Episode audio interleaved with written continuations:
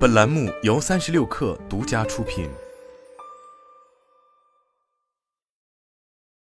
本文来自三亿生活。高端旗舰机型的小容量入门款版本究竟能不能买？这个问题，此前我们三亿生活曾多次在相关内容中进行过论述。不过，此前我们主要是针对小容量旗舰机的内存问题进行测试，并指出，对于如今智能手机采用的统一内存设计来说，过小的内存不仅会限制多任务能力，甚至还会直接影响到手机的计算性能、三 D 性能。然而，最新的相关信息似乎表明，小容量旗舰机的缺憾还不仅限于多任务能力和重负在下的性能发挥，甚至会让手机在日常使用时表现的比同配置的大容量型号明显更慢一些。最近，三星即将发布的新款旗舰机型 Galaxy S 二三系列吸引了不少朋友的关注。这一方面自然是因为它作为三星的最新旗舰产品。此次有望破天荒的用上定制版本的骁龙八 Gen 二移动平台，开创了高通骁龙 SoC 独占的新纪元。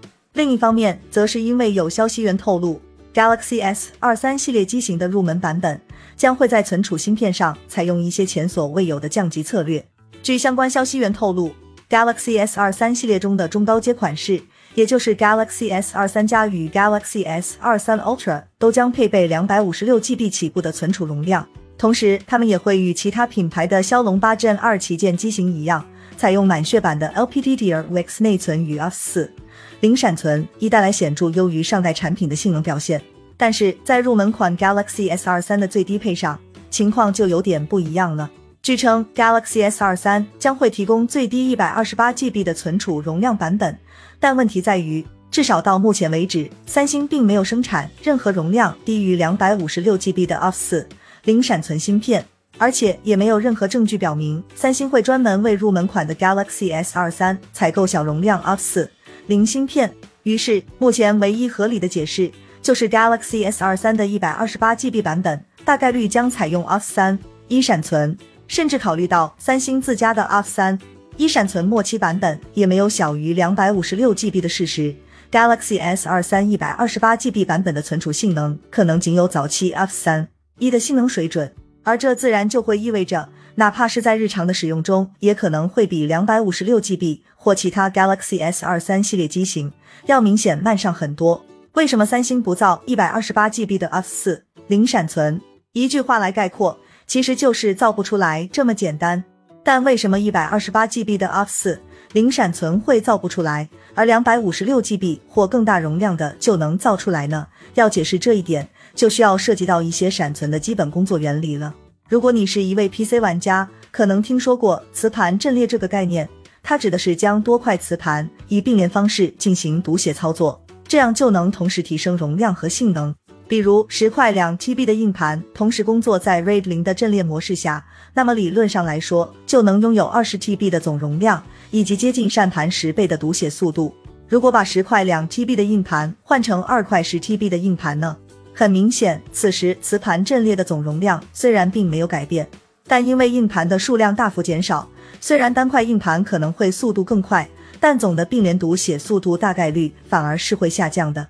没错，闪存如今面临的局面其实就是这么一回事，因为在闪存芯片内部其实都具备微观上的并联读写设计，在过去半导体制程不发达的时候。单个闪存单元的容量做不大，所以哪怕是外表看起来相对小容量的闪存芯片，其内在的并联结构也可能是满血的。但随着如今半导体制程越来越先进，芯片厂商已经可以轻易造出单芯片五百一十二 GB、单芯片一 TB，甚至是单芯片两 TB 的闪存了。在这个前提下，单芯片一百二十八 GB 闪存内部的每一个微观存储单元容量。其实与五百一十二 GB、一 TB 的闪存并没有什么不同，也就是说，它的内部并联通道数量反而因为制程的进步而遭到了削减，从而导致小容量闪存注定是残血，也就是只有同期大容量闪存几分之一的速度。值得注意的是，尽管有着这样那样的技术限制，但实际上小容量 f 四零闪存并非完全造不出来。比如铠侠其实就已经推出了一百二十八 GB 的 f 四零闪存芯片，但测试结果表明，该芯片虽然确实采用了 f 四零接口，可由于无法克服本身的技术原理缺陷，因此它的实际速度并不能达到其他 f 四零闪存的同等水平，实际上也就与 F 三一差不多。当然，可能有的朋友会就此产生一个疑问：如果小容量闪存做不快的原因是因为现今半导体制程过于先进的话，那么为什么不干脆专门去用老制程来制造小容量闪存芯片？这样难道不就可以实现小容量、高内部并联数的共存吗？尽管理论上确实是这样的，但具体到实施上，这却会带来一个很严重的问题。对于最新的闪存工艺来说，一 TB 以下的闪壳容量，甚至可能都有难度了。大家要知道，闪存行业之所以会不断追求新的制程，是因为新制程可以更容易造出大容量的芯片，也就是说，它能够直接提升容价比，